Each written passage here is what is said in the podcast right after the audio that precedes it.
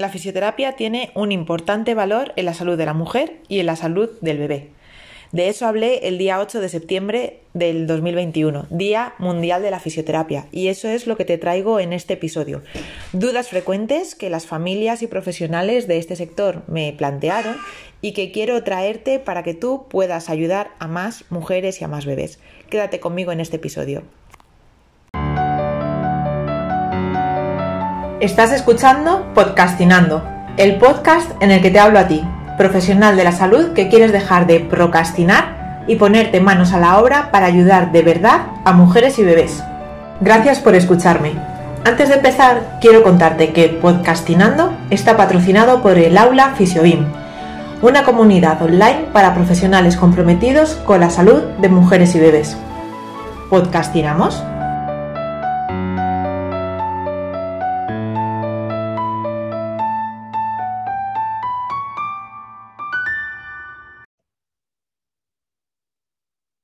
Estamos a 8 de septiembre, día en el que se celebra el Día Mundial de la Fisioterapia. Y en esta fecha quiero aportar un poquito más mi granito de arena para difundir cómo esta profesión, de la que estoy orgullosa de pertenecer, puede y contribuye, no es que pueda, es que contribuye a mejorar la salud de las mujeres en el embarazo, en el posparto, y cómo les ayuda también a las familias a acompañar el desarrollo de sus bebés. Para celebrar esta fecha tan especial, estoy ofreciendo esta sesión gratuita de preguntas y respuestas donde os he invitado a profesionales de la salud que trabajéis con mujeres, con familias, con bebés, ya sea del ámbito de la pediatría, del ámbito de la ginecología, del ámbito de la crianza, y también a familias que os preocupa el desarrollo de vuestros bebés, que como mujeres embarazadas os gustaría eh, saber si eso que estáis notando es normal, si la fisioterapia os puede ayudar y cómo puede hacerlo y también en vuestra recuperación postparto. Así que a lo largo de los próximos minutos voy a responder a las preguntas que me habéis hecho llegar y si estás escuchando la grabación y te surgen otro tipo de preguntas, no dudes en mandármelas por los diferentes medios por los que sabes que estoy disponible ya sea en las notas del podcast, ya sea a través de Instagram o por mail a info.fisiobim.com. Como te decía, a lo largo de los próximos minutos estoy, voy a estar respondiendo a esas dudas que, bueno, pues que nos preocupan, que nos inquietan y que como fisioterapeuta, pues creo que necesitamos primero eh, derribar muchos mitos y también visibilizar. Creo que como fisioterapeutas tenemos una parte muy importante de responsabilidad en educar, en divulgar, en promover cuáles son las funciones de la fisioterapia y, por supuesto, de seguir avanzando, seguir haciendo piña como profesionales entre los fisioterapeutas y también con otros profesionales, porque entre todos formamos una red muy importante en la que dar soporte a las familias, a las mujeres, a los bebés. El trabajo conjunto con matronas, con eh, pediatras, con ginecólogos, terapeutas ocupacionales, enfermeras, con psicólogos clínicos. Somos profesionales de la salud, de la salud materno-infantil, que estamos en primera línea trabajando con algunos más desde la salud, desde el ámbito de la salud de la mujer otros más desde el ámbito del bebé, pero en cualquier caso no podemos olvidar que, bueno, pues como os decía, es muy importante que demos atención y soporte de forma conjunta, ¿vale? No soy fiel defensora de que, eh, bueno, pues entre todos debemos eh, apoyarnos o derivar donde sintamos que otro profesional lo puede hacer mejor que nosotros y, eh, bueno, pues como siempre, como profesionales y como personas, dar lo mejor de nosotros mismos. Bien, pues voy a ir contestando ya a estas preguntas y iré, las tengo ya aquí delante. Son preguntas, como os decía, tanto de familias preocupados por el desarrollo de sus bebés como de compañeros profesionales que eh, bueno, pues habéis dejado diferentes consultas y como os decía, si quienes me estáis escuchando, si tienes cualquier otra duda que no está respondida a lo largo de los próximos minutos, no dudes en hacérmela llegar. Bien, pues empezamos. Una pregunta además que suele ser muy frecuente, que preocupa a muchas familias, y es mi bebé tiene cólicos, estoy desesperada, lo entiendo perfectamente. ¿La fisioterapia puede ayudarle a mi bebé? Bien, pues decirte que el cólico de lactante es una etiqueta que muchas veces se pone a los bebés cuando lloran. ¿vale? Obviamente el bebé no nos puede explicar, me duele aquí o lloro porque tengo hambre, porque me duele la tripa, etcétera, porque cuál es el motivo. Y bueno, pues hay veces que eh, esa etiqueta viene eh, bueno, pues de una observación que el bebé llora, no se calma, etcétera. Y otras veces pues se ha pasado una serie de test validados que nos ayuda a ver pues, qué tipo de cólico de lactante tiene el bebé, qué parte de su tracto digestivo está más implicado en ese malestar. Y bueno, pues como decía, hay una puntuación en esos test. Lo primero es que un profesional, que un fisioterapeuta valore a tu bebé y que valore, aquí lo cuento también para fisioterapeutas, que no nos centremos solo en la parte digestiva, ¿vale? Un cólico, el bebé llora, como decía, puede ser por motivos eh, bueno, pues digestivos, pero que no nos quedemos en esta parte de eh, tracto digestivo, en abdomen y ya, sino que va mucho más allá, es decir, que el tracto digestivo empieza en la boca del bebé. Y con esto quiero decir que un bebé que lógicamente se alimenta por la boca, tenemos que ver cómo lo está haciendo, sea lactancia materna, sea lactancia artificial o sea lactancia mixta. Y ya esto nos puede dar mucha información. Valorar cada cuánto eh, está comiendo el bebé, si hay, si se le está dando a demanda, como debería ser la lactancia del bebé, o sin embargo, o en cambio, se están dando eh, pautado, como se decía antiguamente y desgraciadamente todavía escuchamos la famosa regla de las tres horas, que el bebé debería aguantar tres horas. No es así. Eh, necesitamos como profesionales actualizarnos en lactancia, ¿vale? Y es muy importante también, además de ver la pauta de alimentación, ver cómo es la succión, si el bebé eh, tiene un buen agarre al pecho, en el caso de que sea lactancia materna, si hace daño a la mamá, si hay grietas, heridas, molestia, eh, si se escucha como una especie de chasquido porque se, se esté escapando el pezón de la boquita del bebé. Y hay que valorar si hay frenillo, que es eh, la, membrana que une la lengua a la parte inferior de la boca y que a veces dificulta el movimiento de la lengua, pero no quedarnos solo en la lengua porque, bueno, pues hay que ver también cómo el bebé abre la boquita, hay que ver sus mandíbulas si están presionando mucho y ahí ya nos metemos también en que es muy importante que el fisioterapeuta que valore a tu bebé sepa también valorar al bebé más allá de la boca. Tiene que ver qué es lo que sucede en el cráneo, en el cuello y a veces, bueno, pues más allá como incluso llegar a las caderas del bebé, es decir, hacer una valoración global del bebé.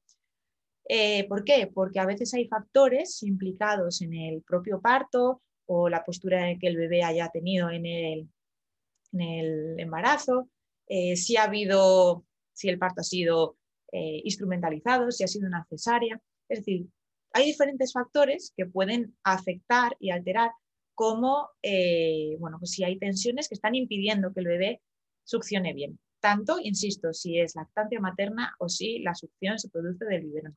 ¿Vale? Así que de lo que se trata es, dando respuesta a tu pregunta, de tranquilizarte en el sentido de, ¿la fisioterapia puede ayudarte? Sí, la fisioterapia puede ayudarte a tu bebé con cólico de lactante y es muy importante que, eh, pues que pongas a tu bebé en manos de un profesional formado específicamente en técnicas que te puedan ayudar y en técnicas relacionadas con también en fisioterapia en lactancia materna. Y aquí aprovecho también para eh, agradecer la gran contribución que el compañero José Luis García Morales está haciendo a este ámbito y en el que, bueno, pues cada vez los fisioterapeutas podemos profundizar un poquito más y tener más herramientas para ayudar de verdad a las familias.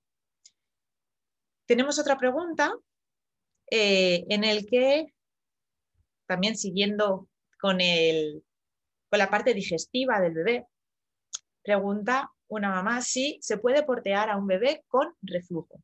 Bien, antes de nada decir que el reflujo es eh, lo que solemos decir que el bebé pues echa una bocanada después de terminar de, de mamar, ¿vale? Entonces, hay que valorar qué tipo de reflujo es, hay que ver si es un reflujo fisiológico o es un reflujo que se le llama ácido y hay bebés que ellos mismos nos lo van a decir que con reflujo no quieren ser porteados, pero no solo porteados, todo lo que implique redondearse, eh, que genere a veces incluso mínima presión en la zona del abdomen, en la zona de la tripita, huyen de, esa tensión, de esa molestia y tienden a, extenderse hacia atrás. Otras veces eh, porque tengan sensación de ardor, como podemos tener los adultos, Y hacen una extensión para huir, para escapar de esa molestia, ¿vale? En ese sentido, eh, bueno, pues también es muy importante valorar, ver qué tipo de reflujo es, eh, también valorarlo con el pediatra, porque algunos necesitan medicación, y portear, pues sí, todo lo que sea el que el bebé esté verticalizado después de las tomas, les puede, o sea, les ayuda, ¿vale? Porque horizontalizarlo eh, pues es bastante desagradable para, los bebés con reflujo porque puede volver el contenido hacia el esófago y, ser muy desagradable para ellos, ¿vale? Entonces, el mantenerlos en posición vertical les ayuda a que no retroceda ese contenido hacia el esófago, pero hay veces que los bebés no van a, a permitir esa postura, ¿vale? Entonces, aquí es muy importante también los fisioterapeutas que seamos conscientes que hay bebés que van a rechazar el porteo. Y en mi, en mi blog, www.fisiobin.com barra blog, tenéis un artículo que es los motivos por los que el bebé puede rechazar el porteo. Y este es uno de ellos. ¿vale? Hay otros que lo encontráis en el, blog.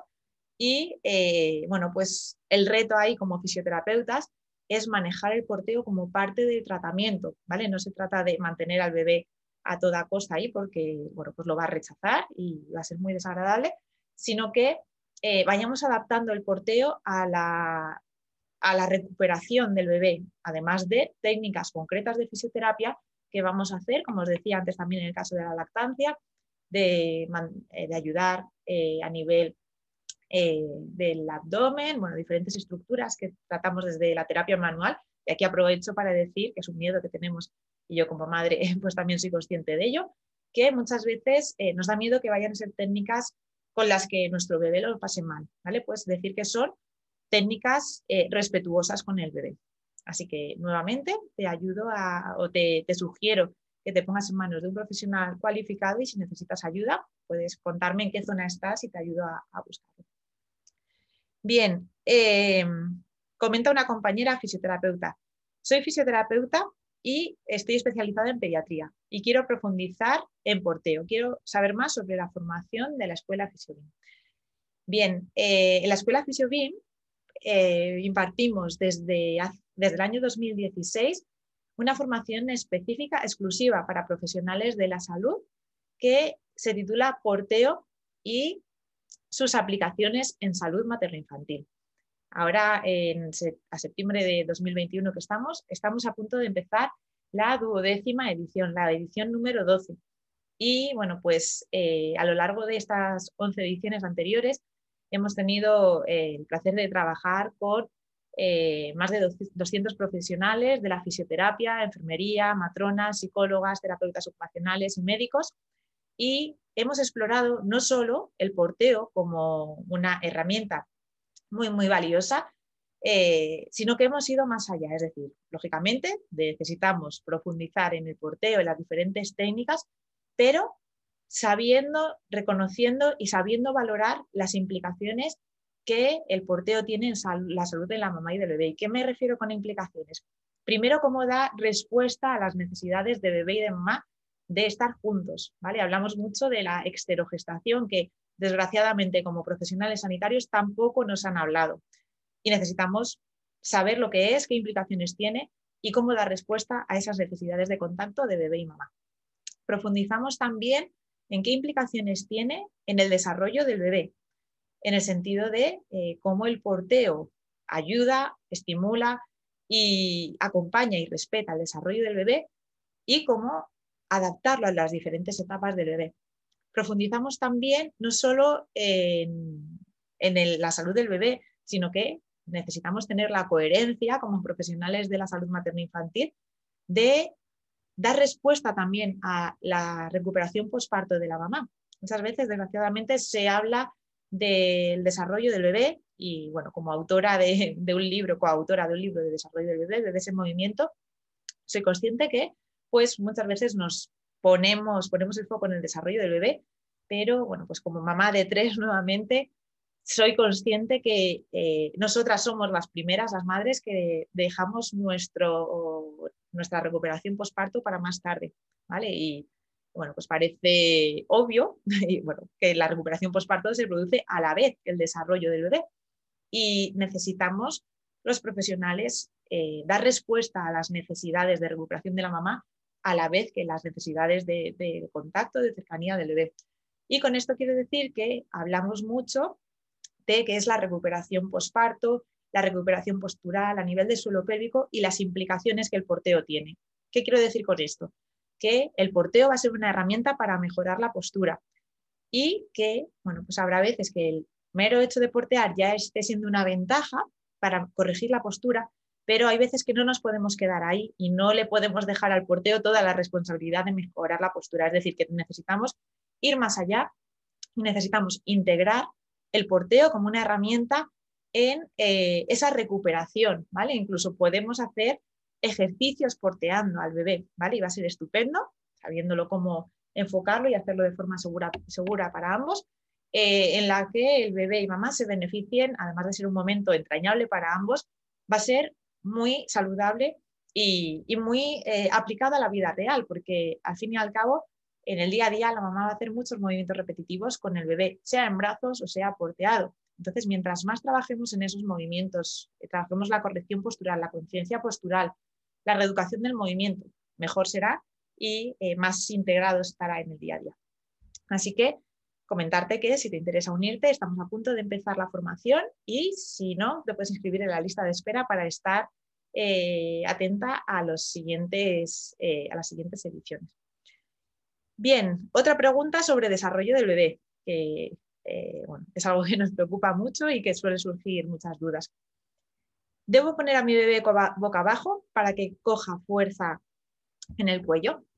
Es otra pregunta que nos suele inquietar y que también debo decir que a veces los profesionales damos información contradictoria. Eh, nuevamente, quienes me conocéis de antes, eh, sabéis que no me gusta hablar ni de extremos ni de poner al bebé a toda costa boca abajo aunque llore para que se acostumbre, no soy partidaria de ello, ni esperar a que el bebé llegue por sí mismo a esa fase, que sé que ahora mismo, bueno, pues respetando al bebé, buscando una crianza más respetuosa con los tiempos del bebé, etcétera, eh, bueno, pues a veces podemos llegar a encontrarnos bebés con bueno, pues aplanamiento en el cráneo, con diferentes disfunciones por el hecho de no haber sido puestos boca abajo, ¿vale? Entonces, bueno, pues necesitamos contextualizar y saber que no es ni ponerlo a toda costa ni no ponerlo absolutamente nada, ¿vale? Eh, entre medias, la gama de grises hay muchas opciones para eh, fortalecer, y no me gusta ese término porque no es que se tenga que fortalecer el cuello, los músculos extensores del cuello, porque eso también estaría provocando un problema eh, si hay demasiada extensión en la cadena posterior del bebé. Lo que necesitamos es bueno, pues estimular y despertar esos músculos, ¿vale? Y no solo los músculos extensores, sino también los que giran, ¿vale? Antes de el bebé controlar la cabeza, cuando está boca abajo, el bebé va a girar hacia un lado y hacia otro, seguir estímulos visuales, auditivos, va a reconocer sus manos y va a seguir sus manos cuando gira hacia un lado y hacia otro. Entonces ahí eh, bueno, pues es muy importante que sepamos que la única o la primera fase importante del desarrollo del bebé no es sostener la cabeza, que hay mucho más. Y es muy importante también que sepamos que, eh, bueno, pues que portear al bebé también le está ayudando en ese desarrollo, que no es que poner al bebé boca abajo, por ejemplo, en el cambiador o en el suelo, cuando son muy chiquititos es frustrante para ellos, y que es bastante más agradable para ambos si nos lo tumbamos en el pecho, nos semi-recostamos o nos tumbamos y ahí viéndonos, escuchándonos y nosotros viéndolos también a ellos, va a tener un aliciente mucho mayor que ver una superficie plana, una toalla o lo que le hayamos puesto. Es decir, si sube la cabecita y nos ve, además que cuando está apoyado la cabecita está escuchando nuestro corazón, nuestra voz, pues eh, será mucho más significativo ese estímulo para el bebé. Y a la vez, como mamás, podemos aprovechar ahí para hacer diferentes ejercicios, ¿vale? Con el, nuestro bebé encima. Así que tiene ventajas para ambos. ¿Más dudas que me habéis dejado y que estoy viendo también por aquí en el chat? A ver, este ya le hemos contestado. En la misma línea de sostén de la cabeza, pregunta un papá, mi bebé llora cuando lo pongo boca abajo. Insisto para que se acostumbre. Bueno, pues creo que ya he contestado eh, anteriormente a esa pregunta. La respuesta es no. Y aquí también aprovecho para añadir que, bueno, pues además de eh, aprovechar el día a día, hacer pues el cambio de ropa, de pañal, etcétera, es un momento también para eh, que está lleno de estímulos significativos para el bebé, ¿vale? No se trata de hacer una tabla de ejercicios de estimulación, no, el día a día es suficientemente rico para estímulos variados para el bebé. Y de hecho, en nuestro libro Bebés en Movimiento, Acompañamiento del Desarrollo Psicomotor Sensorial y Postural de tu bebé, del que soy coautora con María Sánchez, también fisioterapeuta, hablamos o dedicamos un capítulo a este, eh, a este al hecho del día a día, es decir, de todos los estímulos a la hora de coger al bebé, de dejarlo, por ejemplo, en el cambiador, a la hora de cogerlo en brazos, de incluso la lactancia materna, biberón, son momentos también con estímulos muy ricos para el bebé. Entonces, bueno, pues no los desaprovechemos y no los infravaloremos. Cambiando un poco de, del tema de desarrollo del bebé, Vamos ahora a la salud de la mujer. Hay una duda que dice, he dado a luz hace dos meses y se me escapa el pis. Me han dicho que es normal. Pues si te lo ha dicho un profesional de referencia, cambia de profesional, porque siento decir que, bueno, muchas veces somos los profesionales los primeros que estamos perpetuando mitos y no, no es normal que se escape el pis, eh, ni en el embarazo, ni en el posparto. Y muchas veces, desgraciadamente, en consulta nos encontramos a mujeres que pasan meses y que han recibido, bueno, pues esa mala indicación y posponen su, el ponerse en, una, en manos de un profesional, incluso a veces se agravan las patologías.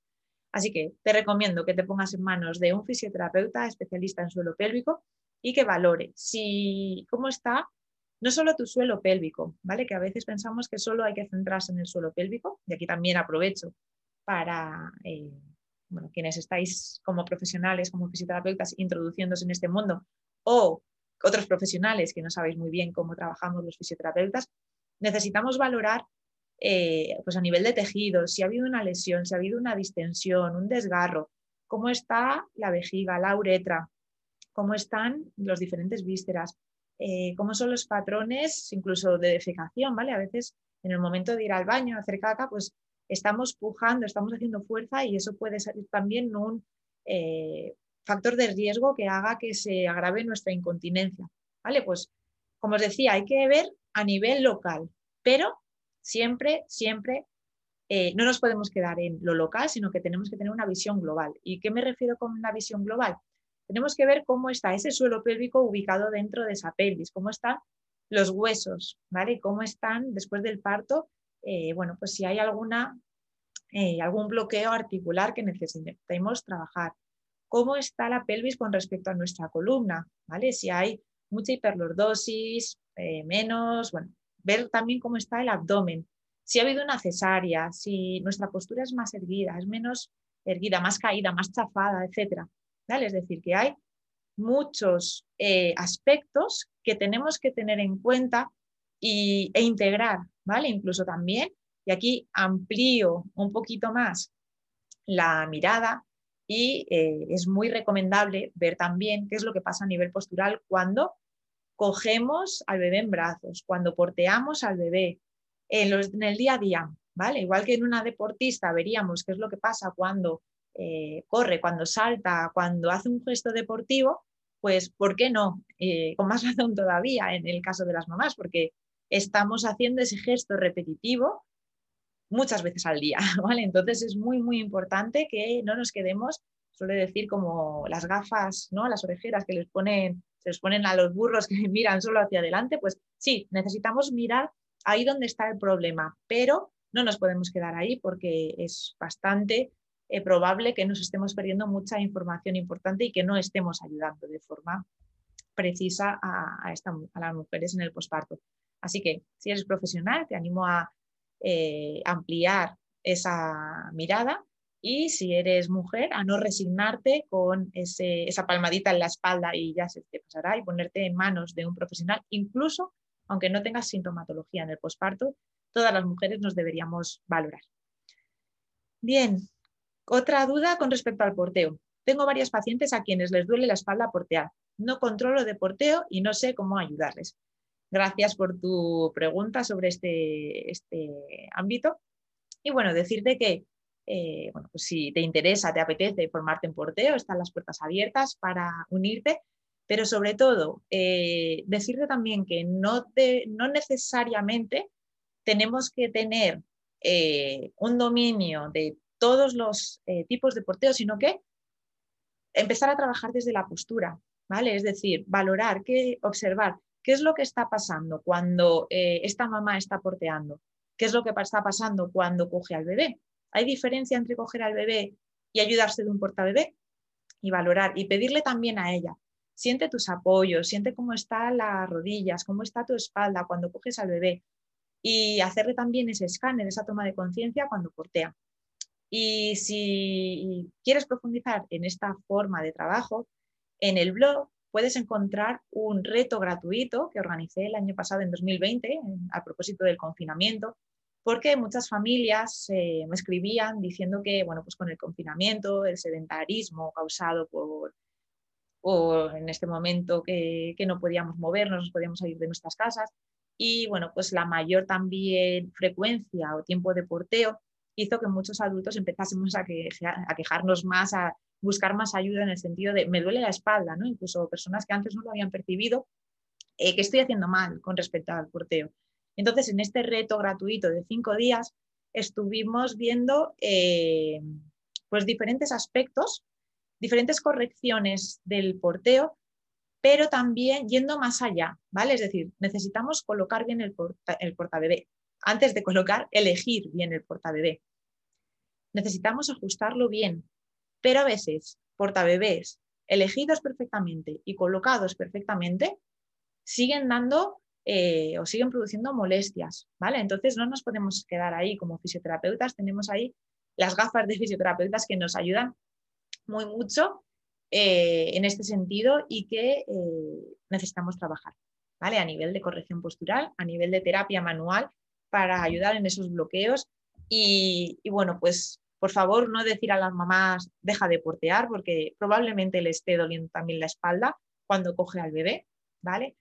Y, bueno, pues si sentimos que necesitamos más herramientas para ayudar, eh, deciros que en la web de Fisiobim, en mi web, en, el menú encontrarás una zona que es Escuela Fisiobim, que es la escuela para profesionales sanitarios, y dentro se despliega una pestaña donde vas a encontrar directorio de profesionales, con un mapa en el que vas a encontrar diferentes profesionales eh, formados en nuestra escuela y que pueden ayudar, puedes derivar a tus pacientes para que den respuesta a eso que se te, está escapando.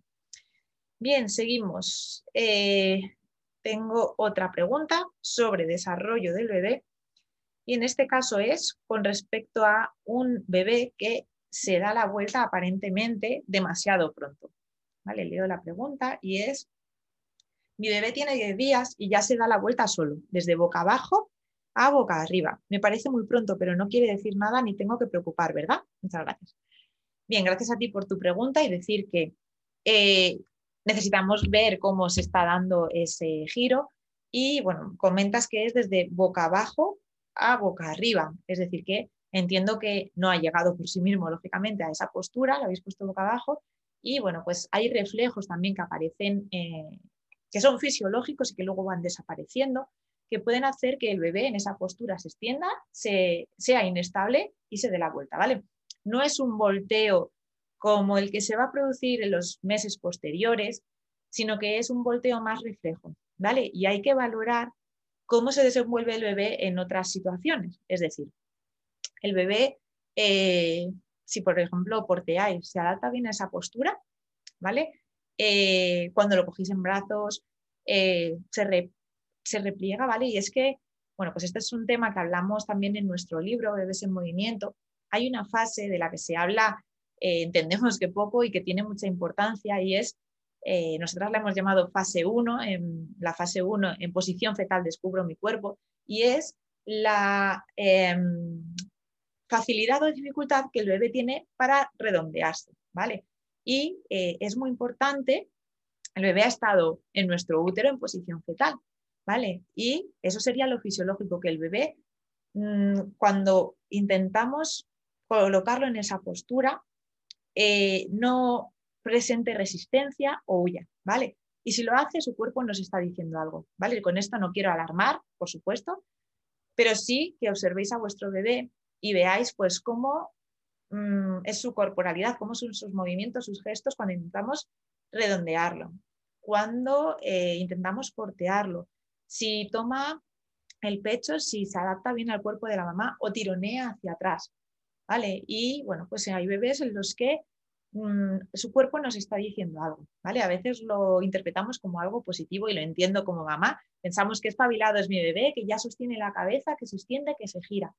Pero a veces su cuerpo nos está diciendo algo, eh, no le toca, no le corresponde a un bebé de 10 días que cuando, igual no es vuestro caso, pero hay bebés que muy chiquititos los tenemos o porteados o sostenidos en nuestro pecho y están con la cabeza no como queriendo cotillear, que muchas veces decimos, sino que tienen una dificultad para relajar, ¿vale?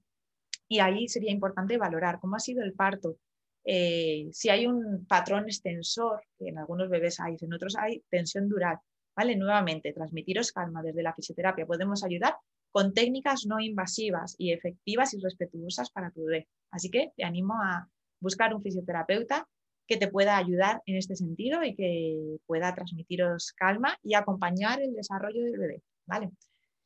Bien, pasamos al tema del emprendimiento sanitario, que como sabéis, además de fisioterapeuta, pues soy emprendedora, trimadre emprendedora suelo decir, y bueno, pues con todos los aprendizajes retos y dificultades que el emprendimiento siendo madre me, ha proporcionado a lo largo de estos últimos casi nueve años.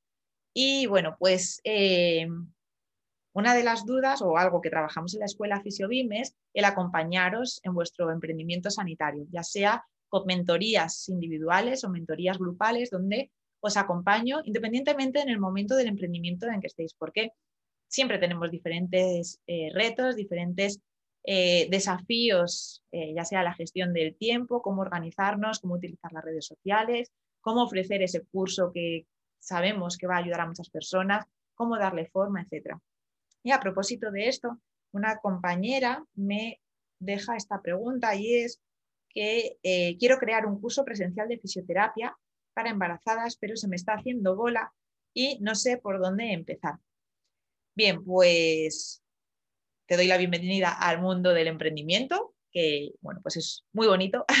la verdad que tiene muchas dificultades, no nos vamos a, negar, que nadie nos ha formado, nos hemos formado en anatomía, en fisiología, en técnicas manuales, más o menos.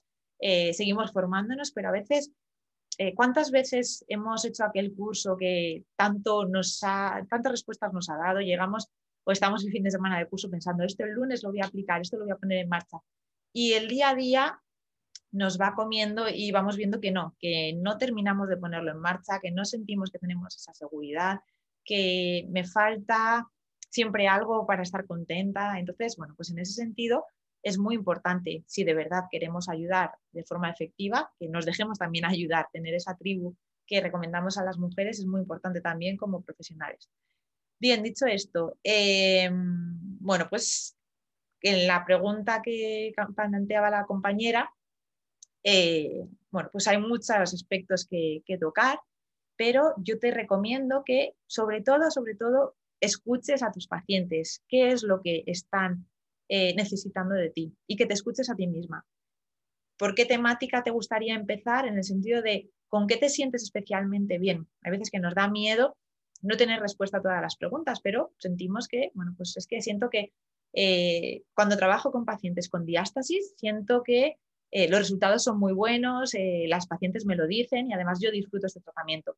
Y en cambio, cuando hago cualquier otro tipo de tratamiento, pues me trato con pacientes, no sé, con lumbalgia, por poner un ejemplo, pues no, es, no termino tan satisfecha. Bueno, pues escúchate a ti mismo, a ti misma, y en aquello que seas, eh, que tengas más formación, que tengas más experiencia y que te sientas mejor, pues empieza por allí, va a ser mejor para ti, mejor para tus pacientes. Y cuanto antes empieces, es decir, eh, puntualizo, no se trata de lanzarnos al vacío.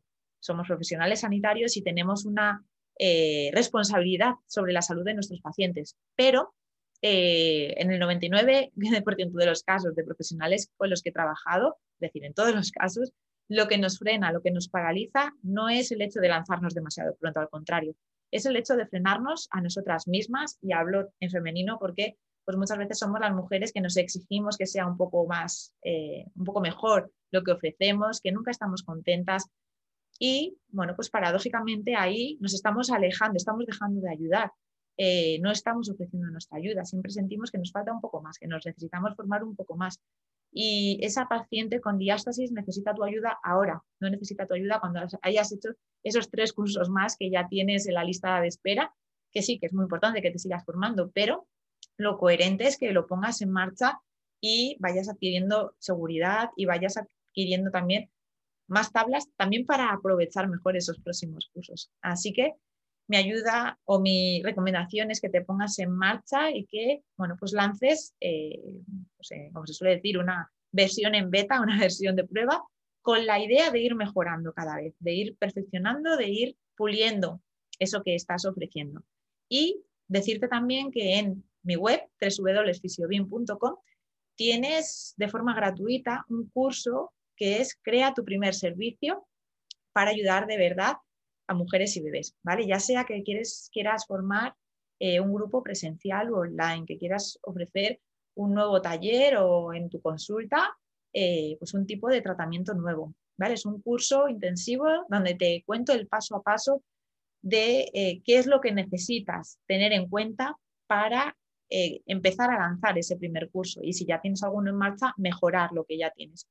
Y, como te decía, es un curso gratuito, enfocado para profesionales sanitarios y que te cuento no solo eh, lo que todo el mundo ve, ¿vale? Que en redes sociales hago la comparación de que vemos la punta del iceberg, ¿vale? La parte superior de lo que sobresale por fuera del agua. Eh, de los demás, ¿vale? Y a veces pensamos, pues a este otro profesional, a este fisioterapeuta, o, otro profesional de la salud, es que lanza un curso y se le llena, es que, jo, qué bien hace este tratamiento y empezamos ahí a mermar, a, disminuir la confianza en nosotras mismas. Vale, pues te hablo no solo de esa parte visible del iceberg, te hablo de lo que queda por debajo del agua no visible y que es muy importante, es fundamental para que esa parte visible salga a flote, salga, llegue a ser visible a los demás, en este caso a, los a, los, eh, a las alumnas a las mujeres en el embarazo, posparto, familias a las que quieres ayudar.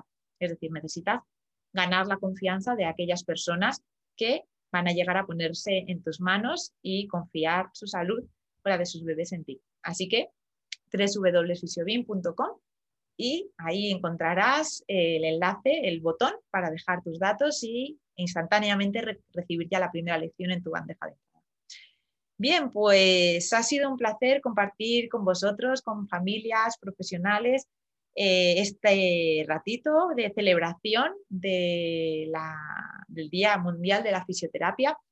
Y bueno, pues confío en que toda esta información sea de mucha utilidad para ayudaros a las familias, para ayudaros a las mujeres en el embarazo, en el posparto y para ayudar a profesionales que tratáis cada día de ayudar a más mujeres y a más familias. Muchas gracias nuevamente por vuestra confianza y si hay alguna duda que no haya quedado resuelta, por favor, házmela llegar a través de redes sociales, de correo electrónico o a través de los comentarios del podcast. Y por supuesto, si compartes este, esta información con familias y con profesionales a quienes les pueda ayudar, te lo agradeceré muy mucho y seguro que ellos también. Un abrazo enorme y nos escuchamos. Chao.